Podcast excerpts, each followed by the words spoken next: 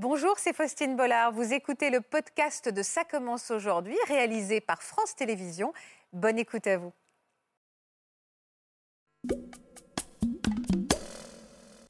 C'était quelqu'un qui en imposait, qui était très charismatique. Il me disait qu'il avait trouvé sa moitié, celle qu'il cherchait depuis si longtemps. Il a dû sentir que j'avais ce besoin de l'entendre. Il était capable de faire de grandes choses, de me surprendre. Il aimait que je sois un peu, euh, un peu sa poupée. Il voulait qu'on soit que tous les deux. Les amis, ça servait à rien. euh, la famille, euh, c'était que polluant. Tout était prétexte à ces réflexions pour euh, me dégrader. Pour moi, c'était quotidien, donc presque normal en fin de compte. C'était une habitude.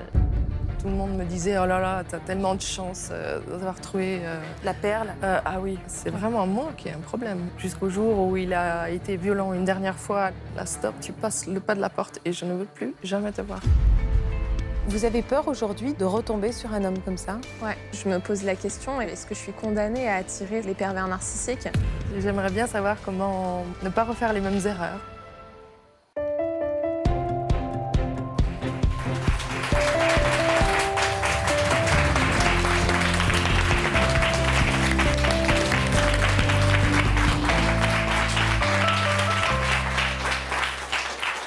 Bonjour à tous et merci infiniment d'être avec nous pour parler d'un sujet qui suscite toujours beaucoup de réactions sur le forum de notre émission.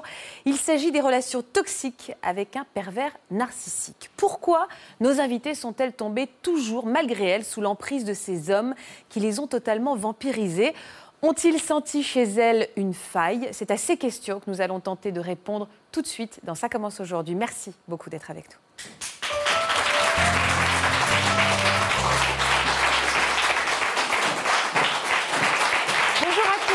Bonjour Florian. Bonjour Wendy et Chloé.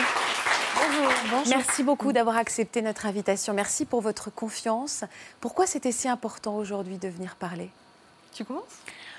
Eh bien, en fait, euh, c'est un sujet euh, qui a été quand même particulièrement marquant. Et j'avais très envie, euh, même plusieurs années après, de pouvoir euh, apporter euh, ma pierre à l'édifice, mon aide, mon témoignage auprès de personnes qui traversent peut-être, euh, hommes comme femmes, hein, ce genre d'histoire. Eh bien, justement, celui qui va nous aider aujourd'hui, c'est le docteur Florian Ferreri. Bienvenue parmi nous, docteur. On va vous retrouver régulièrement dans Ça commence aujourd'hui. Et vous allez nous aider à mieux comprendre la personnalité de ces pervers narcissiques. Et surtout, vous allez nous aider à déculpabiliser les victimes. Ça, c'est important. Et est-ce qu'il y a des, pardon d'utiliser ce terme, des proies idéales, des victimes idéales pour les pervers narcissiques? Alors la réponse est oui, et en même temps on pourrait d'emblée dire tout le monde peut être concerné. Donc c'est pas j'ai été euh, euh, bête ou je me suis pas euh, senti concerné. Tout le monde peut être concerné. Par contre, effectivement, on peut avoir des vulnérabilités. Le fait d'avoir vécu des difficultés personnelles, d'être, euh, euh, d'avoir besoin de réconfort, d'avoir besoin d'attention, et ça peut nous fragiliser. On baisse la garde parce qu'en fait, le, le pervers narcissique a quelque chose à nous vendre. Il nous vend sa personne, il nous vend de l'attention dans un premier temps, et on en a quelque chose à tirer au début, mais on s'aperçoit qu'après l'équilibre est vite rompu. Alors, on va s'intéresser à votre histoire, Wendy, pour commencer. Vous aviez eu le sentiment, vous, d'être une proie idéale. Avec du recul, peut-être, vous vous dites, j'étais, euh, je dire, facilement perturbable. En tout cas, il a pu me mettre dans ses filets. Avec le recul, effectivement, euh, il m'a fallu un peu de temps pour analyser la situation et pour me rendre compte euh, que oui, bien sûr, euh, je l'ai pris comme une part de responsabilité, c'est-à-dire je me suis comment laissé En, emporter brigadé, dans cette relation sûr, parce qu'elle avait l'air belle au départ et que j'étais peut-être dans un besoin de, de vivre quelque chose de beau euh, et qui- qu'il était effectivement au départ. Euh, Parce qu'il était au départ attractif, beau, charismatique. Voilà, tout à fait. Bien sûr. Qu'est-ce qui vous a séduit chez lui au départ? C'était euh, le côté intelligent, parce qu'il l'était, hein, il faut que je l'avoue quand même, mais il était très intelligent et qu'il avait énormément de sujets de, ouais, qui l'intéressaient. Et il pouvait partager sur énormément de, Tous les sujets, c'était euh, quelqu'un voilà, de- de, ouais. de la société, euh, mais même de connaissances au niveau euh, euh, informatique, au niveau mécanique, au niveau astronomique. C'est un homme brillant, c'est un homme brillant. franchement, oui. Donc il vous a séduit au départ à cause de ça? Oui, parce que je, je sentais qu'il y avait beaucoup, beaucoup d'échanges et qu'il y avait beaucoup de possibilités de- de- d'en apprendre en même temps aussi. Vous l'aviez rencontré, vous l'avez rencontré très vite? Euh, oui, très rapidement, parce qu'on a passé beaucoup, beaucoup d'heures à échanger sur Internet, euh, que les échanges étaient riches. Euh, il m'a très vite fait comprendre qu'il avait trouvé, sans m'avoir rencontré, hein, qu'il disait qu'il avait trouvé sa moitié, celle qu'il cherchait depuis si longtemps. Avant même de vous avoir rencontré Voilà. Ça vous a, valorisé, ça Vous êtes senti flatté? Oui, ça m'a fait plaisir à entendre. Euh, il devait l'avoir senti parce qu'évidemment, on a échangé et, il a dû sentir à travers ce que moi, je lui ai dit que j'avais ce besoin de l'entendre. Oui, bien sûr. Je pense, ouais. À quel moment, euh, au bout de combien de temps de relation, vous avez senti euh, qu'il y avait une, on va dire, une, une phase B C'est-à-dire que cet homme avait un double visage. À quel moment vous avez senti les choses basculer? La toute première fois, il me semble que c'était la fois où il m'a planté un week-end. Euh, où il n'est pas venu, en fait. On était censé passer un week-end ensemble. C'était très difficile, en fait. On n'avait pas du tout les mêmes horaires. Il travaillait de nuit, je travaillais de jour. Et là, on s'était mis d'accord euh, pour euh, un week-end en particulier à passer ensemble. Donc moi, je m'étais bloqué ce temps. Euh, pour lui. Et j'étais ravie qu'il veuille bien passer un week-end avec moi, sauf qu'il est, il est jamais venu en fait. Et j'ai jamais eu de nouvelles tout au long du week-end. Et j'ai pas compris. J'ai pas compris. Et quand il est revenu à la surface quelques jours plus tard, et que je lui ai fait comprendre que j'étais pas très contente euh, de m'être retrouvée toute seule, euh, bah, limite euh, c'était moi la méchante parce que je me rendais pas compte à quel point lui il avait souffert tout le week-end parce qu'il s'était passé des choses rocambolesques. il montait des histoires incroyables mais qui semblaient crédibles malheureusement à l'époque. C'est une, une, caractéristique du pervers narcissique, hein, culpabiliser l'autre et créer l'attente qui fait de rendre l'autre accro quoi. Alors, ce sont des séducteurs, vous l'avez très bien dit. Euh, euh, ils, enjolivent la réalité. On a, envie d'y croire. On est un peu comme dans un rêve. Ça, c'est le côté très narcissique. Mm. Euh, le côté narcissique aussi se fait au dépens de l'autre personne, parce que pour vraiment exister, être flamboyant, on est souvent obligé de rabaisser l'autre. Sinon, mm. c'est difficile d'avoir deux, stars à la maison. Et puis, vous décrivez assez bien le côté pervers, c'est-à-dire quelque chose qui vous tient à cœur, que vous avez organisé, que vous, vous êtes mobilisé dessus. Mm. Hop, le, euh, ne pas le réaliser au dernier moment et puis euh, à la fin, euh, finalement, retourner la responsabilité sur l'autre en disant T'imagines pas ce qui m'est arrivé. Donc là, c'est vraiment des, ce que vous décrivez très bien, des mécanismes psychologiques à la fois de mise en tension, de, de, frustration et d'emprise qui commencent à se mettre en place. Il se mettait beaucoup dans une position de victime, oui. C'est vrai. C'est vous qui étiez la, sa bourreau, en fait. C'est vous qui ne le traitiez pas bien et c'est vous qui le faisiez souffrir. Et... Euh, il, vous, il, vous rabaissait aussi? Euh, oui, oui, oui, pas tout de suite. Hein. Ça, ça s'est instauré petit à petit. Euh, au début, pas du tout, mais au fil des, on va dire, de la première année. Oui, ça commençait, oui. il, voulait m'acheter des, vêtements à tout prix que ce soit même plus qui m'achète les, les, vêtements, il fallait que ce soit lui. Et il m'a ramené euh, systématiquement euh, des tailles supérieures euh, à ce que je portais réellement, en me disant, voilà, bah, je crois que tu as pris un peu de poids, donc je te prends la taille au-dessus. C'est violent. Ce, ce, genre de choses, oui. Et est-ce qu'à ce moment-là, l'amour rend aveugle ou vous vous êtes rendu compte que cet homme-là était quand même loin du prince charmant non, bien sûr, euh, ça m'a fait très très mal. Euh, ce, genre de choses euh, m'ont vraiment touchée. et je me suis dit que c'était quand même pas très sympathique de sa part, qu'il y avait quand même un souci. Ça vous parle, Chloé? Oui, complètement. Est-ce que vous aussi, ça a commencé comme ça? Ça a commencé, enfin, pas du tout de la même façon, mais ça a été une rencontre, on va dire, comme un cheveu sur la soupe, puisque je sortais d'une rupture, d'une rupture qui avait été catastrophique. Euh, donc j'étais euh, à ce moment-là déjà fragile. Euh, j'avais perdu beaucoup de poids, j'étais très fatiguée, etc. Et donc, on va dire, en, phase de reconstruction déjà, tant bien que mal. Et donc, il est arrivé à ce moment-là dans ma vie. Quel genre d'homme il était physiquement? Alors, physiquement, il est très beau. C'est quelqu'un qui est très beau, euh, qui, et je pense qu'il en joue et il le sait. Euh, mais ce jour de cette fameuse rencontre, du coup, c'est vraiment ce qui m'a sauté aux yeux. C'était quelqu'un qui en imposait, qui était très charismatique, qui avait énormément de présence. C'est-à-dire que, euh, en fait, partout où on passait, il n'y avait que lui. Vous êtes tombé sous le charme immédiatement? Tout de suite. Tout de suite. Tout de suite. Vous avez été un peu ébloui, c'est le mot? Complètement parce que, en fait, je pense avec le recul qu'il a été, euh, il a été euh, peut-être ce que je recherchais à ce moment-là, c'est-à-dire cet appui, ce besoin. J'étais dans un manque affectif qui était euh, assez, assez fort, puisque sortant d'une rupture.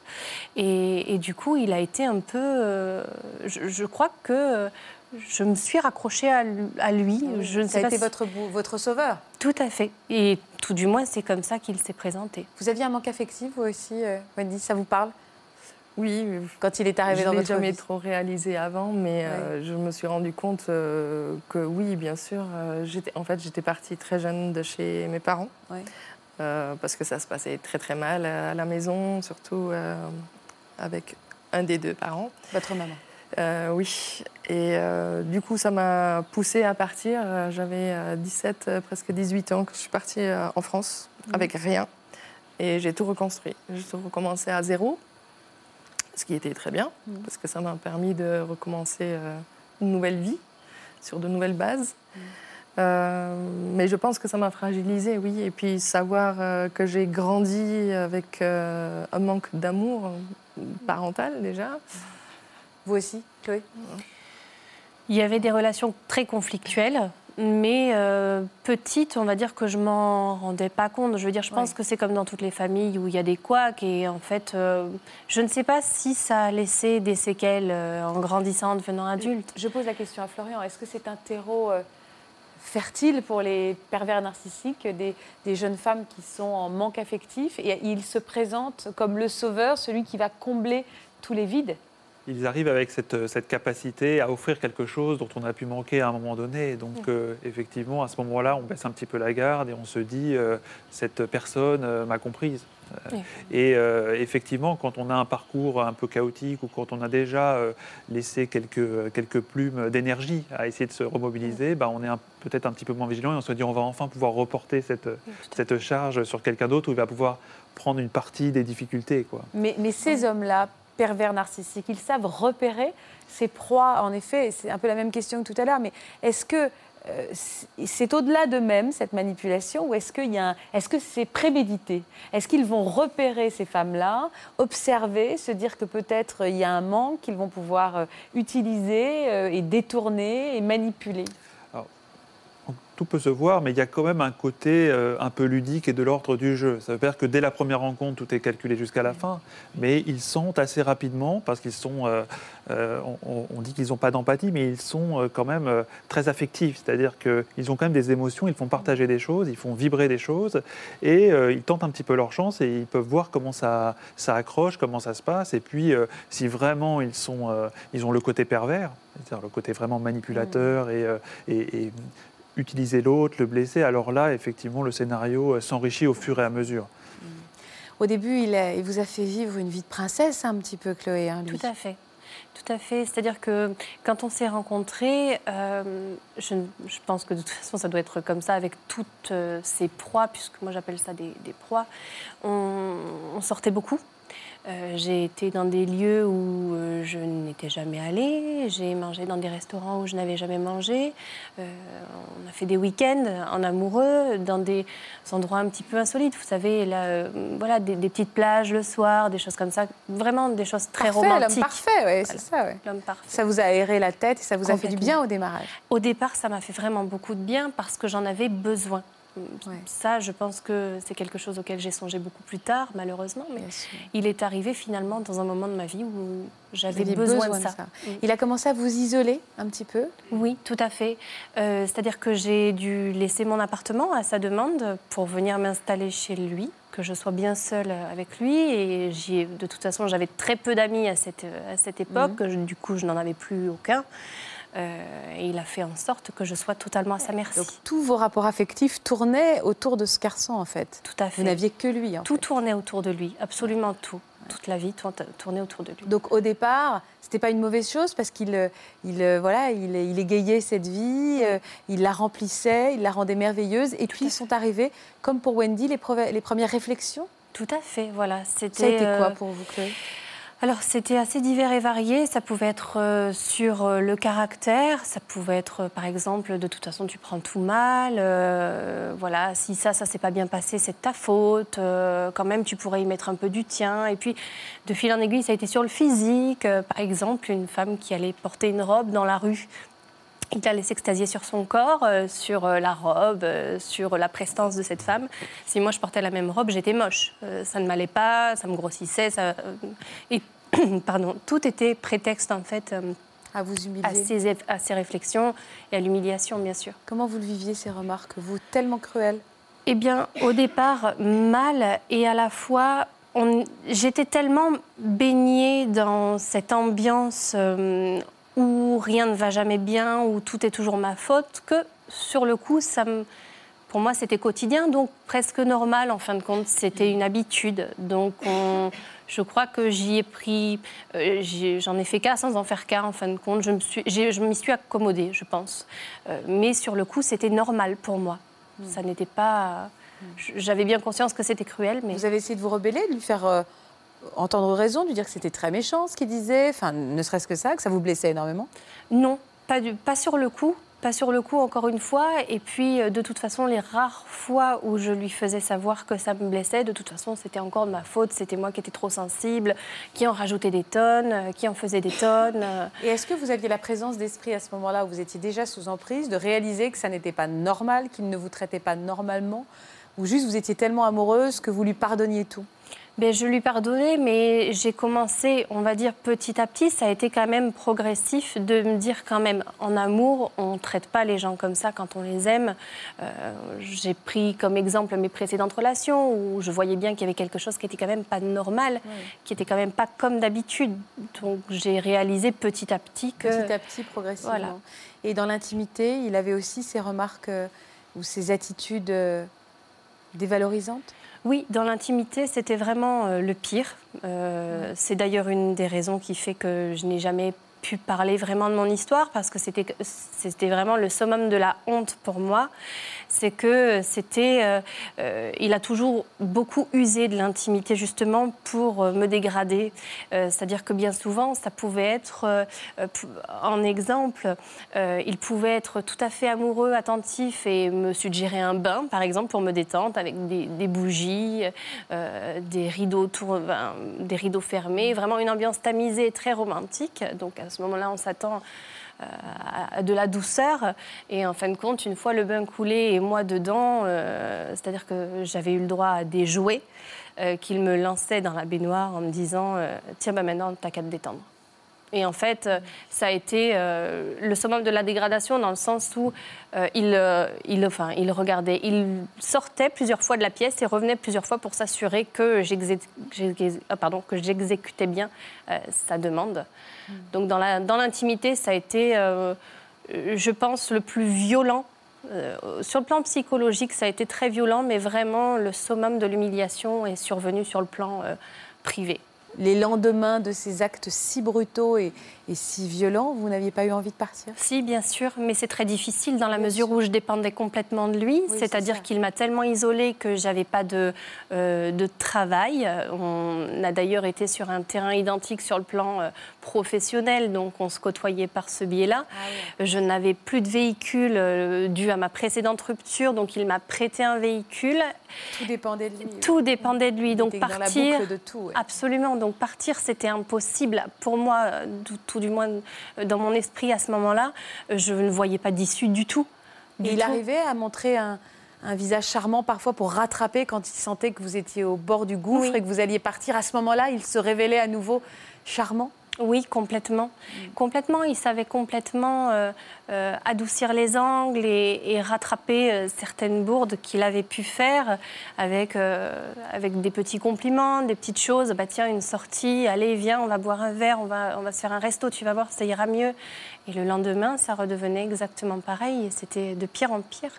Consommer aussi petit à petit à accepter des choses qu'on n'aurait pas acceptées euh, habituellement. C'est exact. Et, et puis, il y, a, il y a aussi des... Abaisser, la, ab- abaisser nos prétentions. abaisser enfin, la garde et puis à, euh, rationi- à rationaliser des choses en se disant finalement il a peut-être un petit peu raison euh, d'être comme ça parce qu'effectivement je fais peut-être pas tous les efforts ou je suis pas la, euh, la compagne idéale. à vous remettre en question, Bien vous, Et- en fait. et- exactement, ça c'est- très particulier. Et puis comme souvent, alors, je ne sais pas si c'est le cas dans ce cas précis, mais euh, il garde une belle image euh, à l'extérieur auprès euh, des collègues, des amis, on ne sait plus trop à qui en parler, on n'est pas cru en fait dans ce fait. système euh, très difficile. Absolument. Oui, oui. Vous reconnaissez, Wendy, dans cette descente aux enfers? Ah oui, parfaitement, oui. Vous aussi, vous avez les subi exemples ne sont des- pas les mêmes, Ouais. mais euh, le, le sentiment est le même et euh, le, mé- le mécanisme est identique, oui, comme Chloé. Dans l'intimité aussi, c'était très humiliant? Surtout, oui. Euh, lui, euh, devant des amis ou de la famille, euh, c'était euh, ah, l'homme parfait. euh, tout le monde me disait Oh là là, T'as tellement de chance. d'avoir trouvé. La perle ah oui, mais complètement. tout le monde nous prenait en exemple le, le couple parfait. voilà, sauf qu'en rentrant, bah, c'était ça qui était encore plus dur finalement, de- d'entendre dire à l'extérieur que c'était un homme tellement merveilleux. Alors que moi, je commençais à me poser des questions finalement sur cette personne. Et à me dire, euh, non mais vraiment, c'est moi, quoi. C'est vraiment moi qui ai un problème. Là, il faut que je, faut que je me change, il faut que je fasse quelque chose parce que... Et c'est et c'est ça qui est vraiment très vicieux finalement. Et cet isolement, vous l'avez subi aussi? Vous a- Il vous a isolé de votre Oui. famille et de vos amis? Je ne l'ai pas entièrement, euh, comment dire, accepté. Ouais. Il a réussi quand même pour toutes les fois. Il essayait d'être là au maximum. Et toutes les fois où il était là, il voulait qu'on soit que tous les deux. Donc, parce que euh, on avait, soi-disant, d'après lui, besoin de personne d'autre que- de nous deux seulement. Et donc, euh, c'était déjà largement suffisant. Les amis, ça servait à rien. Euh, la famille, c'était que polluant. Voilà, il nous faisait perdre du temps pour rien. On avait déjà tellement de temps à rattraper parce qu'on s'était rencontrés tard, que, etc. Donc, Donc vous vous êtes isolé. et donc, oui, effectivement, plus il passait de temps chez moi, moins je voyais les autres. Donc, oui, j'ai fini. Euh, Vous aviez une passion pour le dessin à cette époque-là. Ça aussi, vous avez commencé à, abandonner, à arrêter de vous écouter? Oui, parce qu'il il il fut un jour, jusque-là, c'était quelque chose de personnel pour ma part, le dessin, que, que j'aimais beaucoup faire à l'encre de Chine. Et euh, un jour, j'ai eu le courage de lui montrer. C'était la première personne à qui j'ai osé montrer mes dessins. Et euh, au début, il m'a dit oui, c'est bien, mais bon, euh, ça, euh, un gamin peut le faire. Enfin bon, c'est pas non plus quelque chose de très montrable à l'extérieur. Donc garde-le pour toi, c'est bien, mais voilà quoi. Ouais, Ça, c'est terrible. Et ce qui fait que voilà. Vous avez arrêté ben, J'ai arrêté et je n'ai pas repris pendant très très très longtemps. Hmm. Ouais. Oui, dévaloriser ce que, ce que l'autre fait encore, c'est euh, quelque chose qui permet, euh, encore une fois, de maintenir une certaine pression sur la personne Mhm. et euh, qui, qui diminue euh, sa propre estime. Du coup, on a moins de force vitale pour euh, pouvoir passer à autre chose ou reconquérir quelqu'un d'autre. Donc c'est euh, l'isolement, il est aussi euh, psychologique et dans, le, Oui, c'est ça. euh, dans la force qui nous reste. Il il. Ces hommes-là l'ont- les ont également coupés de ce qu'elles étaient elles, de leur passion, évidemment de leur famille, de leurs amis, mais aussi de, elles avaient perdu leur propre repère, au point de se demander est-ce que c'est moi qui ai un problème, est-ce que c'est moi qui suis vraiment finalement ce qu'il dit, et de ne plus savoir qui vous étiez, quoi. Limite notre identité, c'est ça. Parce que moi, j'ai vu beaucoup de femmes victimes de, de pervers narcissiques et je suis toujours euh, épatée par leur force de caractère. Et, et, euh, et justement, euh, euh, ce sont des femmes euh, voilà, cultivées, intelligentes. Euh, c'est très facile euh, de vous euh, dire ah mais pourquoi t'es pas partie et pourquoi j'imagine que certaines personnes ont dû vous dire ça alors que vous êtes brillante saine d'esprit mais c'est pour ça que c'est important de faire dans cette émission de décortiquer ce mécanisme d'isolement et, et de cette emprise psychologique qui fait qu'à un moment vous, vous n'êtes plus vous-même Tout à fait. voilà. Est-ce qu'il y a eu un déclic pour vous deux?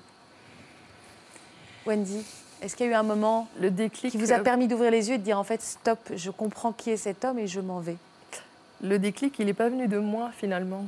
Euh, le vrai déclic qui, qui a permis de, de mener cette relation euh, à la fin, c'est une personne externe. Euh, c'est une amie à moi que je connaissais depuis très très longtemps, qui, a- qui était venue passer quelques jours dans mon appartement et qui a eu l'occasion au début, euh, quand elle venait d'arriver, de le croiser, lui, et, euh, et- et de me revoir après tant d'années. Et elle m'a dit, à mon, quand on prenait l'apéro, elle m'a dit Je suis désolée, mais je ne sais pas ce que tu fous avec ce type. Et j'ai n'ai pas compris tout de suite. Elle me dit Et en plus, toi, je te reconnais plus. Ce n'est pas toi, quoi. Qu'est-ce qui se passe? Et là, j'ai changé de sujet, j'ai parlé d'autres choses, mais ça m'a travaillé. Ça m'a travaillé. Et le jour où elle est repartie chez elle, ça a fait le tour de ma tête. Et et je me suis dit, si une amie qui me connaît si bien me dit qu'elle ne me, me, reconnaît plus, c'est qu'il vraiment il y a un problème. Là, c'est plus moi. Quoi. Et alors, comment on quitte un homme comme ça? Comment vous avez fait? Vous avez eu peur qu'il devienne violent? J'imagine qu'on doit avoir peur qu'il devienne violent. Parce qu'il avait déjà montré de la violence dans le passé. Ah oui. Euh, assez extrême en fait. Euh, il y a eu des fois où j'ai retrouvé mon appartement en mille morceaux euh, en ah. rentrant du travail. Euh, par exemple. Euh, il m'a déjà cassé du verre euh, sur les jambes où j'ai passé le week-end à piocher les petits morceaux de verre. voilà. Donc il y a eu de la, violence vraiment. ce qui lui a permis de, m'éviter de lui poser trop de questions par la suite. ce qui, voilà, ça m'a calmé par la suite pour le, remettre en question. Bien sûr, bien mm. sûr. Et j'ai perdu le Comment vous l'avez quitté? Comment ça s'est passé Une fois que vous avez eu cette prise de conscience de cette amie, qui vous dit qu'elle ne vous reconnaît pas, ce sont des mots forts? En fait, avant qu'elle arrive, j'avais commencé à lire sur les personnalités difficiles. En fait, c'était des ouvrages euh, psychologiques. Et, euh, parce que je, commençais à me dire quand même qu'il avait peut-être une maladie euh, psychiatrique ou un vrai problème dans la tête. Quoi. je commençais à me dire que c'était peut-être pas, pas vraiment moi, en tout cas pas seule. Et euh, en lisant euh, ces livres, je me suis rendu compte que en fait, le descriptif du pervers narcissique, c'était exactement, exactement lui. J'ai tout reconnu et, ça a été une révélation. Euh, suite à ça, j'ai mis du temps. Hein. J'ai mis beaucoup de temps à... parce que je voulais pas que ça se termine en drame, en, drame Bien sûr. passionnel ou je ne sais pas, parce que c'était probable que ça se termine comme ça. Donc j'ai mis du temps à l'éloigner petit à petit. Et je pense qu'à un moment donné, il a senti que je m'éloignais de lui, en fait, mentalement, que j'avais compris euh, son mécanisme, que j'avais compris qui il était. Et jusqu'au jour où il a été violent une dernière fois, alors que je l'avais averti que ça n'arrivera plus jamais, que ce serait la dernière fois. Et donc ça a été pour moi le, le motif de dire, voilà, là, stop, là, tu passes le pas de la porte et je ne veux plus jamais te voir.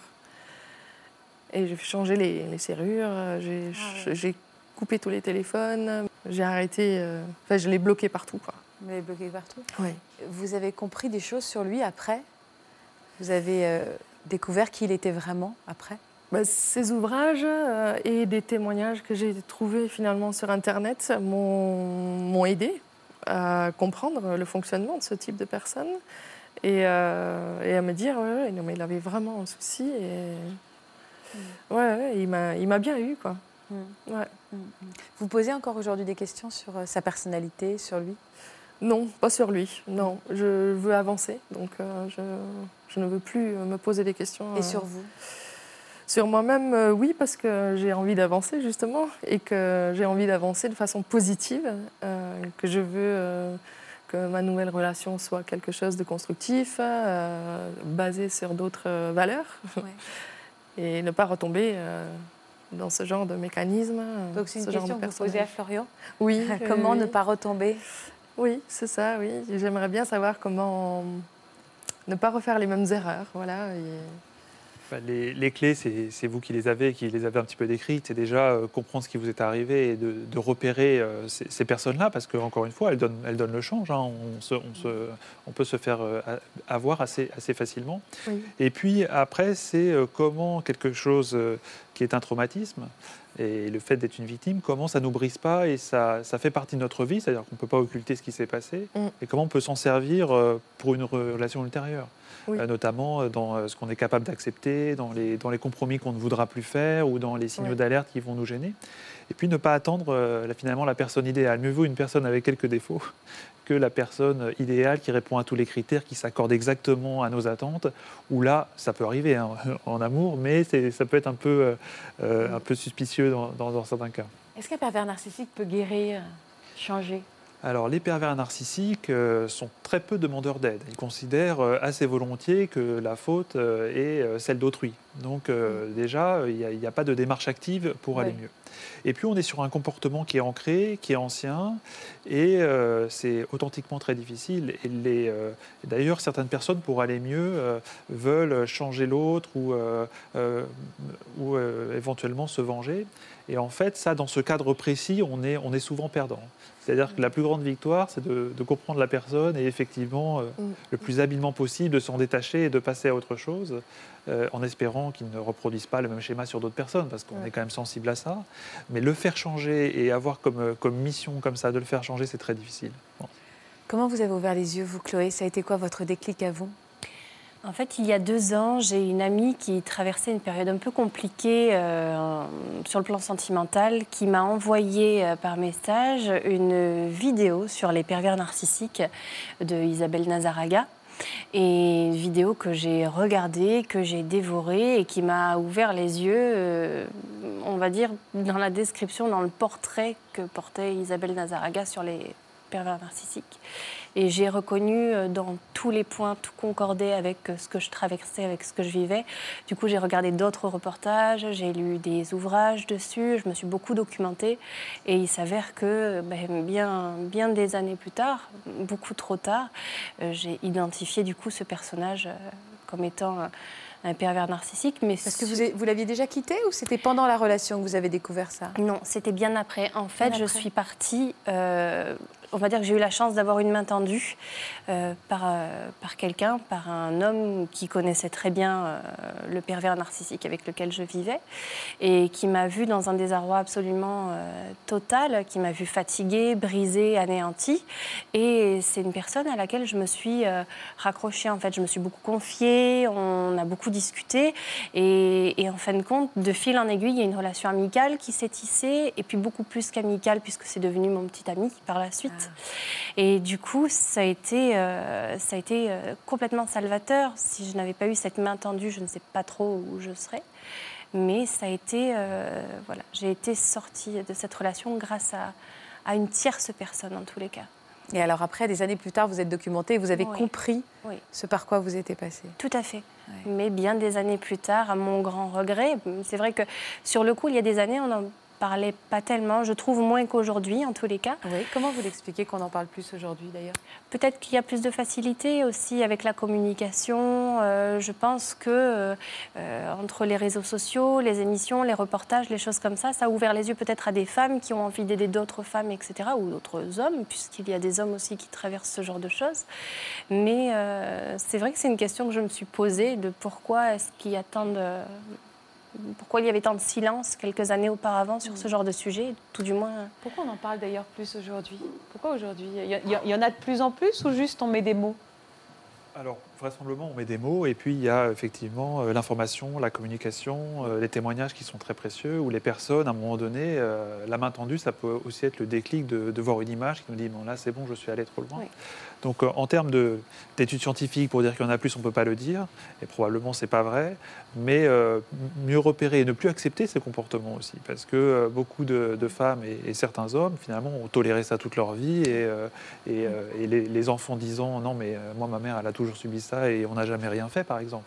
Euh, donc il y, a cette volonté aussi que euh, euh, le, bien-être de chacun est important et que les relations ne peuvent pas être asymétriques complètement. Alors Chloé et Wendy, elles, elles avaient le sentiment d'être une proie facile, en tout cas qui avait un manque affectif qui pourrait justifier d'attirer ce genre d'homme. Pour Deya qui va nous rejoindre maintenant, c'est plutôt le contraire. Elle ne pensait pas du tout pouvoir tomber dans ces filets-là. Elle va venir nous raconter. Bienvenue Deya.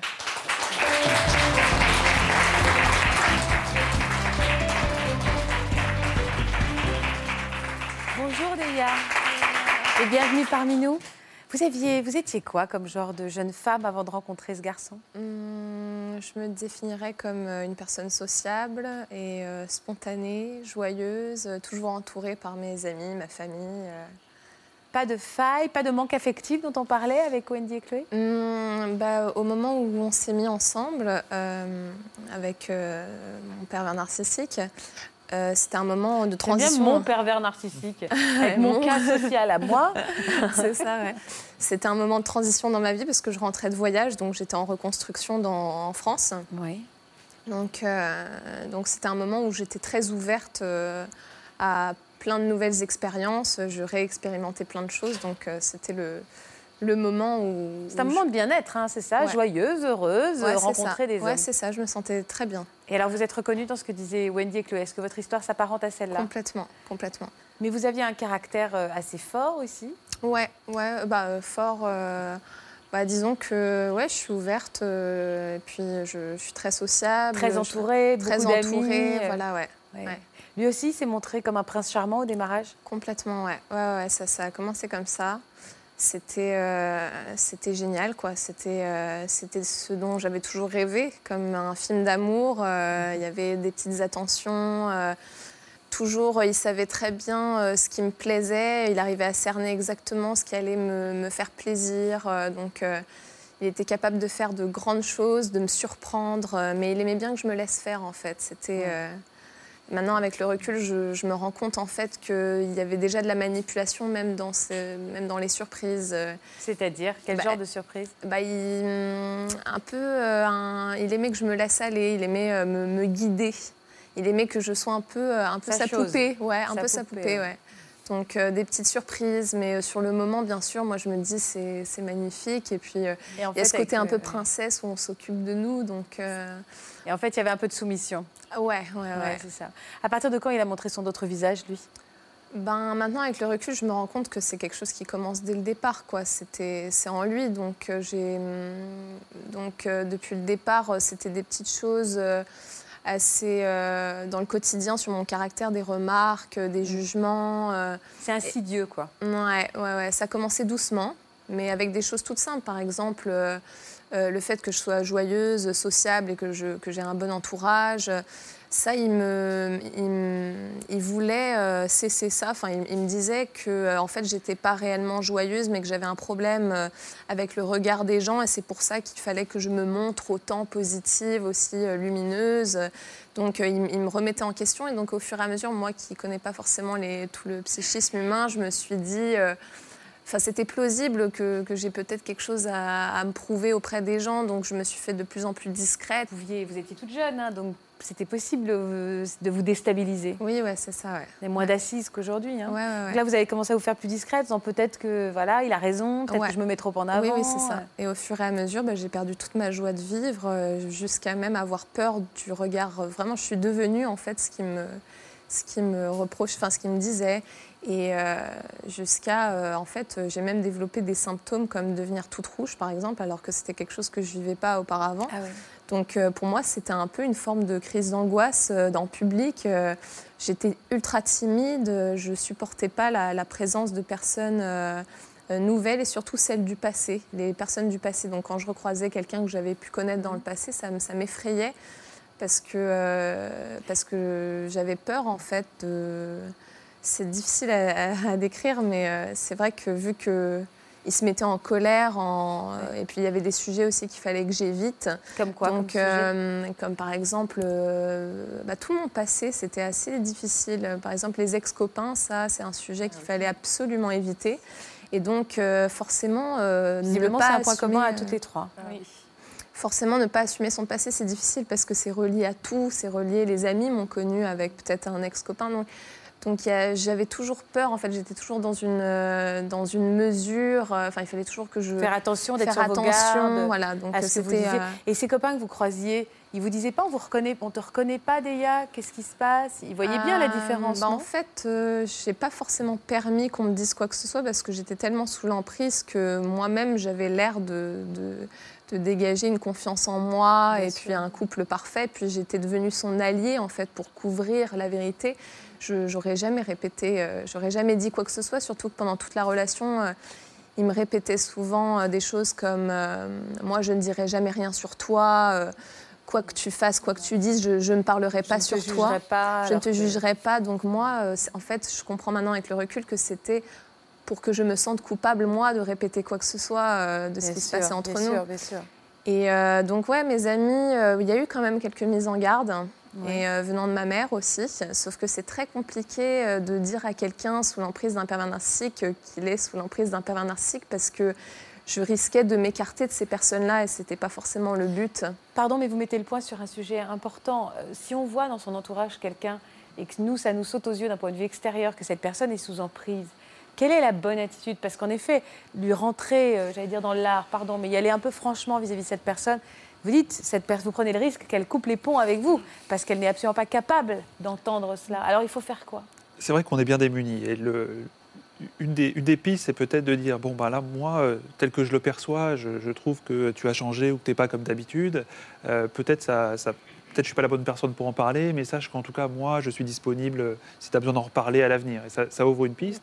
Et puis, petit à petit, de dire, euh, effectivement, euh, un professionnel ou d'autres personnes peuvent aussi peuvent aussi t'aider. Alors, en général, dans un premier temps, euh, c'est, on- n'a pas une écoute par rapport à ça, parce que il y a une relation d'interdépendance, et puis le, le- le faible équi- équilibre qui existe, on n'a pas envie de, la personne n'a pas envie de le casser dans un premier Bien temps sûr. mais de, de laisser l'idée que en cas de besoin, moi je, je- je suis là en tout cas, même si c'est pas euh, mon métier, par, amitié pour toi. Ça c'est quelque chose qu'on essaye de, faire semer, mais euh, souvent quand on est inquiet pour un proche, on euh, a envie de, prendre les choses en main tout de suite et de régler le problème. Allez, toi tu viens, je te prends, on fait autre chose. En fait, c'est pas possible. Il y a trop d'interactions, il y a trop d'enjeux qui sont là. Donc c'est progressif, sauf si on a un danger imminent physique Une présence et ne surtout pas rompre le lien de l'écoute. une présence, essayer de faire passer un message sans euh, donner le sentiment de juger, ça c'est très difficile parce que la personne dit bah oui mais euh, qui t'es pour juger euh, qui je dois aimer, comment je dois vivre, donc ça c'est difficile. Et ça nous écarte. Euh, c'est- l'isolement qui, est- qui est- qui est terrible par rapport à ça, mais on y arrive. On y arrive, comme dans d'autres domaines où on est en difficulté psychologique, de dire à quelqu'un qu'il est déprimé, c'est des fois difficile, ou qu'il consomme trop d'alcool, c'est difficile. Mais on arrive petit à petit en disant regarde ce que ça t'apporte par rapport à ce que ça te coûte. euh, euh, donc c'est euh, c'est de longue haleine, mais on y arrive. On y arrive. Comment vous êtes sorti des griffes de cet homme-là? Alors, euh, moi, j'ai pas pris conscience tout de suite, en fait, que- qu'il s'agissait d'un pervers narcissique. J'ai, euh, en fait, j'étais tellement sous l'emprise et je pensais tellement, comme vous disiez, que, que c'était toujours de ma faute. C'était, et puis, euh, moi, il me répétait souvent, justement, qu'il fallait que je trouve ma part de responsabilité. Donc, je, je cherchais toujours à, en vain, des fois, à trouver euh, quelle était ma faute dans, dans ces situations. Donc quand je l'ai quitté, en fait, c'est parce que j'étais vraiment déprimée, j'étais au plus mal de moi-même. euh, Je faisais des crises d'angoisse, j'étais isolée, j'avais plus d'amis, je me sentais seule, je sortais plus parce que j'avais peur de devenir toute rouge tout le temps. Enfin, c'était affreux, quoi. Et, euh, et donc, euh, je lui ai exprimé ça comme ça. Je lui ai dit, euh, j'ai besoin de prendre du temps pour moi. Donc, à cette époque-là, c'était même pas encore, euh, c'était, encore moi le problème, je croyais. Mhm. Et vous avez peur aujourd'hui de, de retomber sur un homme comme ça? Ouais, ouais, ouais, j'ai peur. Et aussi, je me suis demandé si j'étais pas le profil parfait justement pour attirer ce- les pervers narcissiques. Et donc, euh, ouais, je me pose la question est-ce que je suis, est-ce que je suis condamnée à attirer ce, ce genre de personnalité Et, euh, et donc, j'ai cette après, c'est fou que ça soit même après, vous êtes encore toutes dans l'autoflagellation. C'est-à-dire que c'est encore, c'est là où on se dit, ils ont creusé une faille euh, terrible parce que vous vous rendez compte que cette, que ces, vous vous rendez compte que ces hommes-là étaient, euh, étaient, euh, étaient, voilà, étaient pervers, étaient toxiques pour vous, et malgré tout, même là, vous vous dites encore, est-ce que c'est pas moi qui les attire Même après coup, c'est vous que vous remettez en question. Ouais. Vous vous dites pas juste, c'est une mauvaise rencontre. Bah, ouais.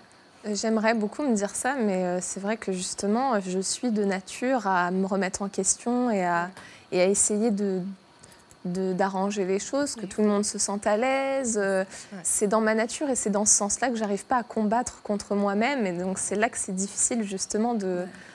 Qu'est-ce que vous avez envie de lui dire, Adéa? Bah, J'ai envie de dire qu'effectivement, il y a une entreprise de déconstruction un petit peu euh, Oui, de, c'est de ça, qui ouais. vous étiez, qui a été euh, menée euh, comme, comme un, un plan machiavélique. Mais euh, il reste toujours quelque chose de soi, c'est-à-dire qu'on reste soi-même et vous avez pu retrouver l'énergie nécessaire pour, euh, pour vous réaffirmer. Mm. Et euh, on comprend cette crainte parce que vous avez vécu un traumatisme et il y a presque des conduites d'évitement. On évite les situations comparables.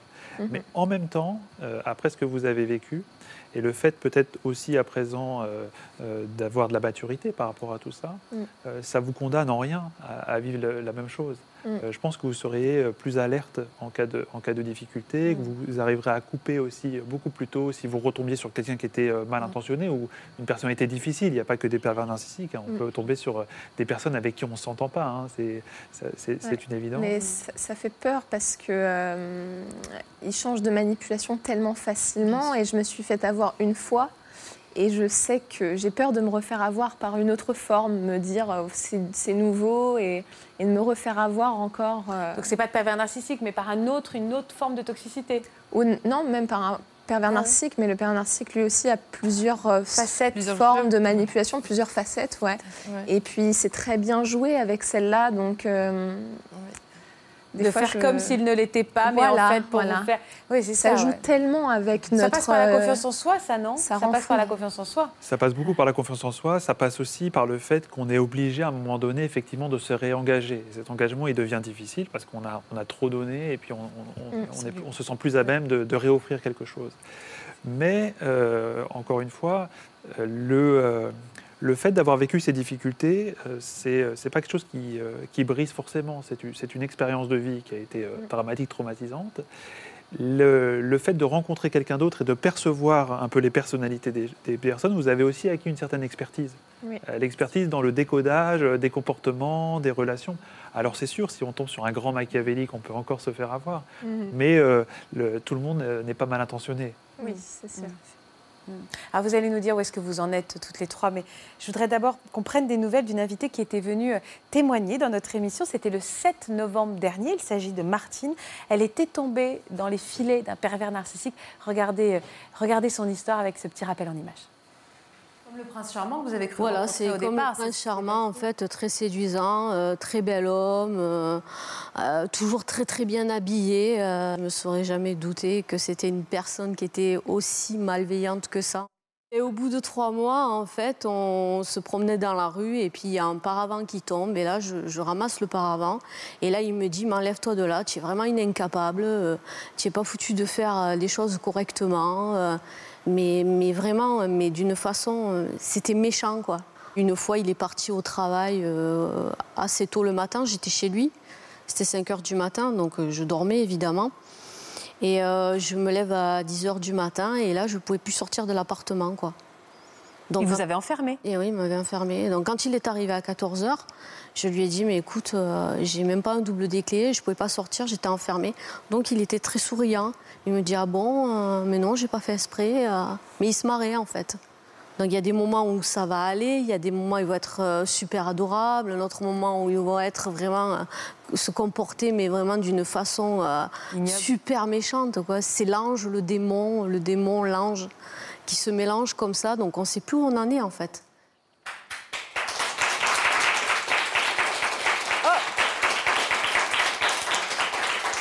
Suis en train de me dire que je n'avais pas vu un si joli sourire aussi franc de la part de Martine la première fois que vous étiez venue. Parce que j'étais vraiment pas bien, oui. J'étais vraiment pas bien quand j'étais venue à l'émission euh, raconter ce qui m'était arrivé euh, sur ce pervers narcissique. Vous aviez perdu confiance en vous. Ça, vous parle quand vous voyez nos Ah oui, complètement. Hein. J'ai eu le même genre de discours, euh, les mêmes brimades. Euh, euh, il me culpabilisait tout le temps. Il critiquait mon physique. Il disait toujours que j'étais une incapable. il voulait me couper du monde, m'isoler de tous mes amis, de mes passions. il voulait que je reste tout le temps avec lui. Donc je me suis retrouvée vraiment dans, dans les discours de, ces jeunes femmes. Euh, exactement, j'ai subi exactement les mêmes choses. Sauf que maintenant, ça va mieux, ça se voit. Oui, ça va beaucoup mieux. Alors, qu'est-ce qui s'est passé? Pourquoi, Comment vous avez retrouvé confiance en vous comme ça, Martine? Euh, C'est terminé. En fait, euh, voilà, je, suis allée consulter quand même un psychologue et je suis allée à une réunion de victimes de, de PN où je me suis reconnue. Donc, ils m'ont donné des conseils. du coup, ça m'a permis euh, d'avancer sur autre chose. Des conseils sur quoi? Quel ben, genre de conseils? euh, Des conseils, en fait, que c'était pas ma faute, quoi, au final. Quoi. C'était pas moi qui faisais mal les choses. Euh, c'était, c'était lui qui me culpabilisait sans arrêt en disant que j'étais une incapable, alors que c'était pas du tout le, le cas. Mais j'avais un tel manque de confiance en moi, un tel manque affectif aussi. Parce que. Ça vous parle? Oui. Ouais. dans, ma jeunesse, j'avais des parents qui n'étaient pas très, très euh, démonstratifs. Donc je manquais euh, toujours d'affection. Et en rencontrant euh, ce pervers narcissique, c'est vrai qu'il comblait tous mes manques en fait. Mm. Il était toujours là, il savait se rendre indispensable dès que j'avais besoin de lui. Mm. Donc j'ai pris conscience de ça en fait, en, parlant vous avez au psychologue. reconstruit le puzzle de votre vie C'est ça, oui, exactement. Pourquoi vous vous étiez tombé sur cet homme-là Vous faites un travail psychologique avec, vous êtes accompagné psychologiquement pour essayer de comprendre. Non? Oui. Vous, Deya? C'est important ça en effet, je pense. Wendy, non? Non.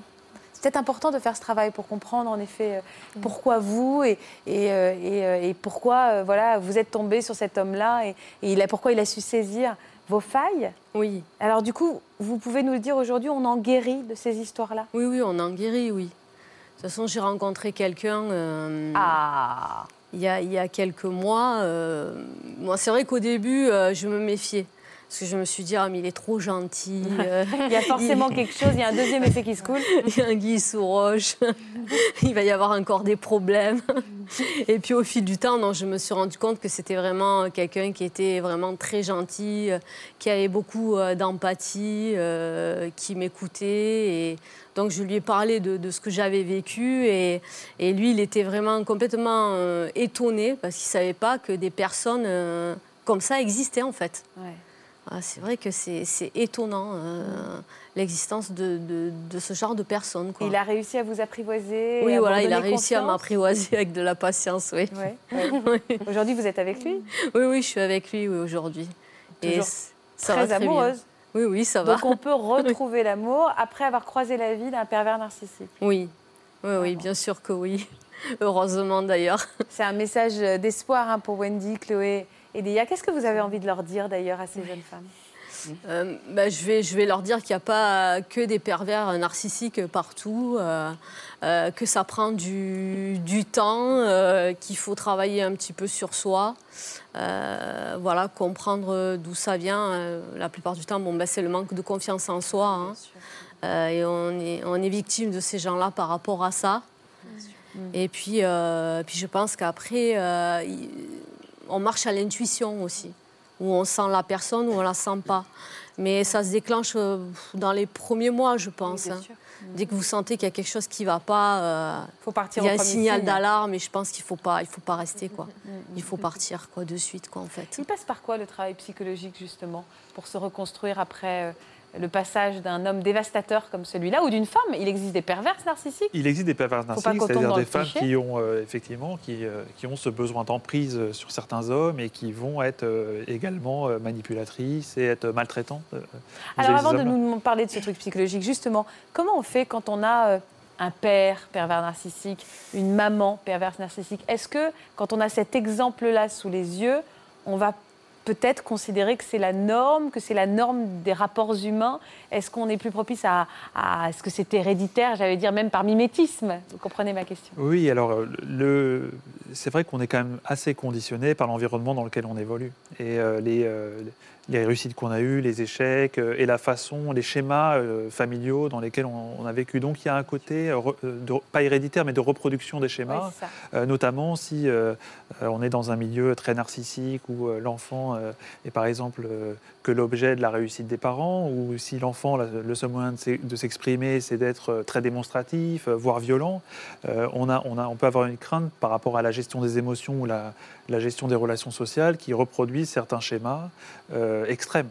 Euh, d'emprise, de manipulation, de, euh, de, séduction et puis aussi de fabulation. Hein. Ce sont aussi des grands fabulateurs, c'est-à-dire qu'ils s'inventent une vie. Pour être toujours sur le devant de la scène, il faut quand même s'inventer un certain nombre d'histoires pas possible. Donc, y a, pour répondre à la question, il y a vraiment un risque quand on a évolué dans un milieu délétère euh, quand on n'a pas eu les repères euh, euh, familiaux, on va dire classiques, d'avoir de grandes difficultés dans la relation et de les, imposer à autrui alors qu'on les avait éventuellement rejetés au début.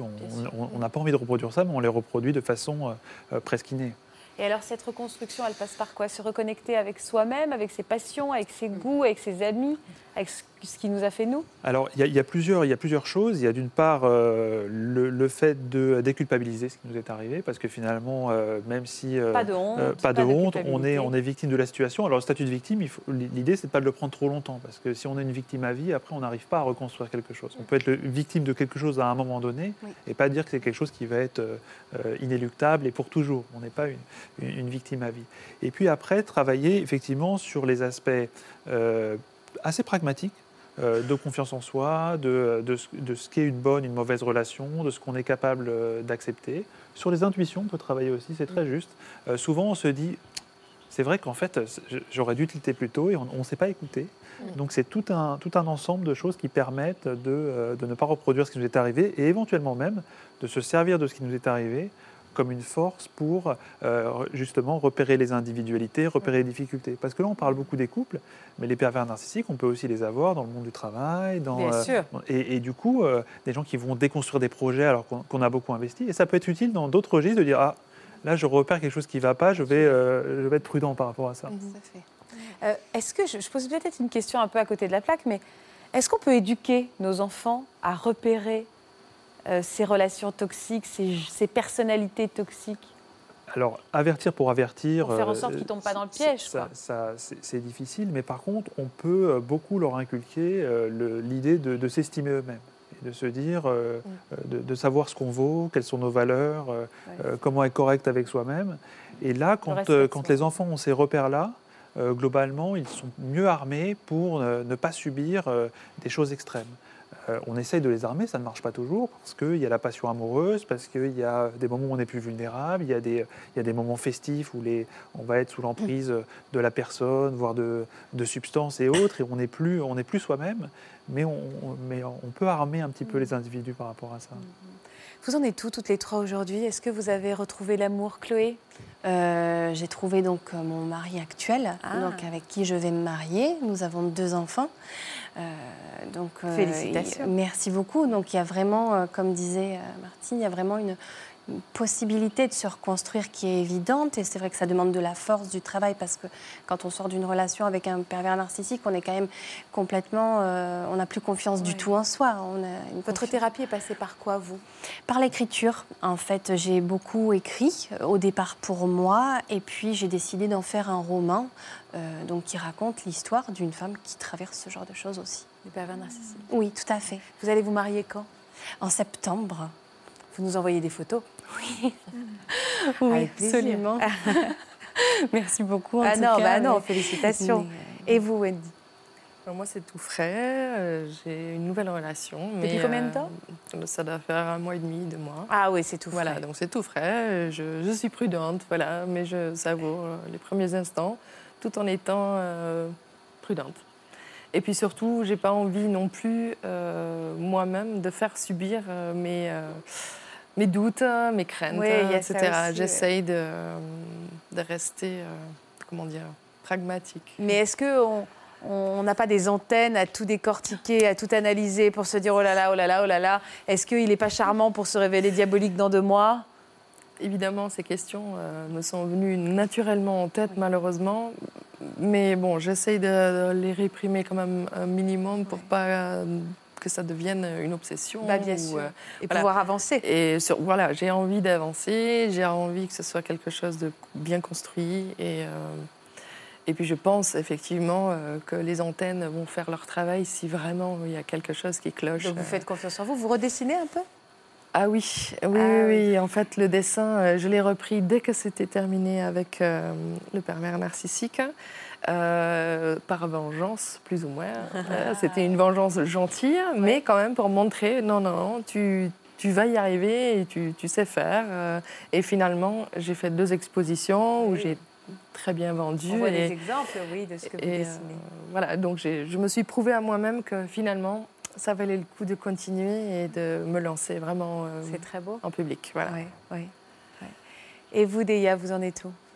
Alors moi, je n'ai pas retrouvé. Bah oui, vous avez peur toujours, vous de. Ouais, moi, je suis toujours aussi dans la phase de, de reconstruction de moi-même. Oui. Je ressens euh, encore un, blocage, euh, un blocage par rapport à ça, mais j'ai confiance que, que ça va aller parce que je me retrouve déjà euh, petit à petit Euh, voilà, il y a plein de choses qui, qui sont revenues. Et puis euh, là, je, me, je, retrouve mes amis. Et pour l'instant, ouais, euh, ce qui est essentiel, c'est de retrouver mes valeurs, euh, ma, ma, famille, mes amis. Et, et, je suis bien entourée, donc il n'y a pas de souci. Vous avez réussi à rompre totalement les contacts avec ces hommes Ou est-ce qu'ils ont essayé de revenir, revenir, revenir, revenir? Au début, il a essayé de revenir. Euh, bien sûr, avec des gentils messages, euh, en s'excusant mille fois que c'était une erreur de sa part finalement, et que ce serait trop du gâchis de pas réessayer. Il ferait tout ce qu'il faut pour revenir. J'ai plus jamais, euh, je suis plus jamais tombée dans ce piège-là. Par contre, non, une fois que là c'était décidé, c'était décidé. Donc, et, et, et vous, Chloé? Oui, ça a été à peu près les mêmes discours. Et, et quand je, de toute façon, puisque j'ai trouvé quelqu'un oui, qui euh, vous a derrière, main, voilà, cette fameuse main tendue, ça, ça lui a fortement euh, déplu. Du coup, c'est, euh, ça a été, il y a eu des tentatives de vengeance, évidemment, des choses pour encore me faire culpabiliser, pour me montrer que de toute façon, euh, c'était le seul dont j'avais besoin, que cette nouvelle personne n'était pas appropriée, que je faisais encore n'importe quoi, voilà. Donc il y a eu des tentatives auxquelles euh, je me suis euh, violemment forcée à ne pas répondre, ouais. ce qui a été très compliqué. Mais, euh, mais ça a été une fin heureuse, on va dire. Vous avez, vous avez, vous êtes pas dit j'ai envie d'alerter les autres femmes parce que sûr. ça, ça doit être très. Euh, on, on, sait à quel point les femmes savent se serrer les coudes Bien dans sûr. ces moments-là. Ça doit être dur. Vous vous dire, je veux que ça se sache pour qu'il n'y ait pas une autre femme qui les brise comme il m'a brisé. J'ai même carrément culpabilisé d'arrêter avec lui en me disant, il va il, il va, va s'attaquer à quelqu'un d'autre. À quelqu'un d'autre, mmh, voilà. Et je n'ai aucun moyen de le signaler, ça justement. Et je, pour le, on va dire, entre guillemets, fun, je me suis dit, il faudrait une liste noire pour ce genre de personnes, pour que plus personne ne tombe dessus ou qu'on puisse mais consulter. Vrai, je peux comprendre ça, le fait de dire, je le remets dans la nature, mais du coup, ça redevient le prédateur d'une autre. Voilà, parce que ça va continuer, c'est évident. Et je ne pense pas que ces personnes-là changent. Je, je, le crains. Il faudrait porter plainte pour harcèlement. Euh... Alors dans certains cas, on a, on a vu que ouais. des fois c'était limite au niveau de la, de la violence, de la, il y a des mmh. violences psychologiques, de la maltraitance. On, on est euh, effectivement euh, euh, sur ce registre-là très très proche. Maintenant, les, les, moyens de, de rendre, les moyens d'inaction, de, de, mettre en, sur, en retrait ces personnes sont, sont quand même limités. Hein. Tout à fait. Il y a des il y a des, tests sur Internet qui sont, je vous le dis pour tous ceux qui se posent la question, parce que quand on fait des émissions comme ça, ça fait réfléchir évidemment énormément de monde. Il y a des tests disponibles pour savoir si euh, vous partagez peut-être la vie de quelqu'un, d'un pervers narcissique. D'ailleurs, je vois que vous, euh, euh, votre votre espoir est venu justement de la documentation. C'est-à-dire oui. que vous avez compris, à partir du moment où vous avez commencé à comprendre, décortiquer, oui. il y a eu un, un, deuxième effet aussi dans votre cœur. Vous avez compris que vous n'étiez pas coupable, que vous étiez victime. Donc c'est en lisant, en s'informant. Qu'on peut se rendre compte euh, voilà, qu'on est, qu est victime d'une relation toxique. Et c'est ça qu'on essaie aussi de faire dans cette émission, ouvrir les yeux doucement à travers vos témoignages. Est-ce que vous avez aujourd'hui encore des séquelles? Oui, oui, euh, pour, ma, pour, ma, part, oui. En fait, euh, je, c'est quelque chose que j'ai énormément de mal à exprimer, d'où tout à l'heure on parlait de la thérapie, de savoir si on s'était fait aider ou pas. Pour ma part, non. Et peut-être qu'avec le recul, j'aurais dû, parce que je me rends bien compte avec le temps qu'en fait, euh, c'est comme si j'avais le cerveau qui s'était mis en mode. Euh, il y a une barrière de protection qui s'est euh, qui s'est instaurée. Et même maintenant, avec, euh, je veux dire, même si maintenant j'ai une relation très saine avec quelqu'un de très sain, etc. il y a des enfants au milieu, etc. Donc c'est vraiment une relation qui est je la sens équilibrée, quoi qu'il en soit. Mais j'ai toujours, et je pense que je l'aurai très longtemps, cette espèce de, euh, d'intolérance à certaines remarques, à certaines mmh. critiques, à certains jugements. Il y a des choses qui me dérangent, en fait, qui ne me dérangeaient pas du tout avant, puisque j'ai toujours eu un caractère un peu robuste, solide et, et prête à accepter, à, à, encaisser, on va dire, un peu tout et n'importe quoi. Et en fait, euh, avec le Vous temps, non. Pas. Non, il y a quelque chose qui s'est passé, qui a bloqué. À votre mari, par exemple, votre futur mari, maintenant, il y a des choses que vous ne vous dites pas. On ne se parle pas comme ça, on ne se dit pas, je, et vous ne permettrez pas qu'on vous parle comme ça. Non, mais par contre, du coup, euh, il y a une communication perpétuelle qui s'est instaurée, c'est-à-dire que dès que quelque chose me pèse ou ne va pas, j'ai ce besoin tout de suite de devoir en parler tout de suite pour crever l'abcès. J'arrive plus, comme la relation avec le pervers à narcissique, pour vous, voilà, euh, narcissique, oui, à, à, garder et à, à, à taire. Je mieux, peux ça. plus taire. Je peux plus taire, c'est impossible. Tant il faut mieux, que ça, j'ai envie de vous dire. Oui. Ça fera moins de travail pour Florian. Et le fait que le, fait que le, le conjoint ou le partenaire accepte d'échanger là-dessus, Oui. ça c'est un point qu'il est, de- qui, qui montre qu'il est à l'écoute. Alors que le pervers narcissique, lui, il est, il est- il est toujours partant pour discuter, mais il, vous épuise euh, dans des, dans des discussions, mais sans fin, ou à la fin, on, on sait, un peu stérile, à la fin, on ne sait plus quel était le sujet de départ, mais en tout cas, la conclusion va être que euh, vous aviez tort et il avait raison. Oui, ça finit comme ça. Et c'est une, une débauche d'énergie folle. On passe des nuits euh, euh, à discuter, à échanger sur Internet dans ces cas-là, pour à la fin, finalement, se retrouver fatigué et euh, en étant encore plus perplexe.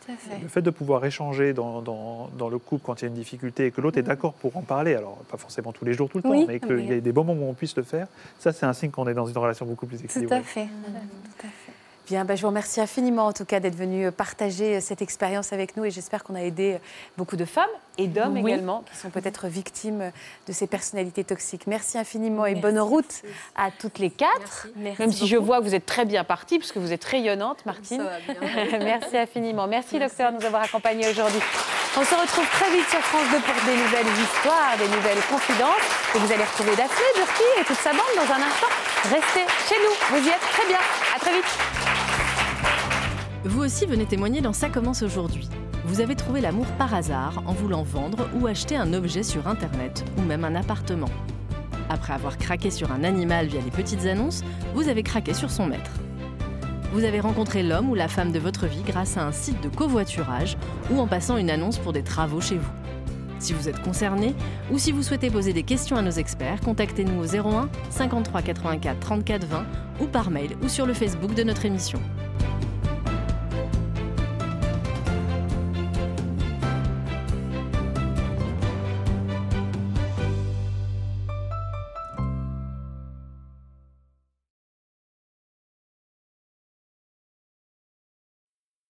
Voilà, j'espère que ce podcast de Ça commence aujourd'hui vous a plu. Si c'est le cas, n'hésitez pas à vous abonner. Vous pouvez également retrouver l'intégralité de nos émissions sur France.tv.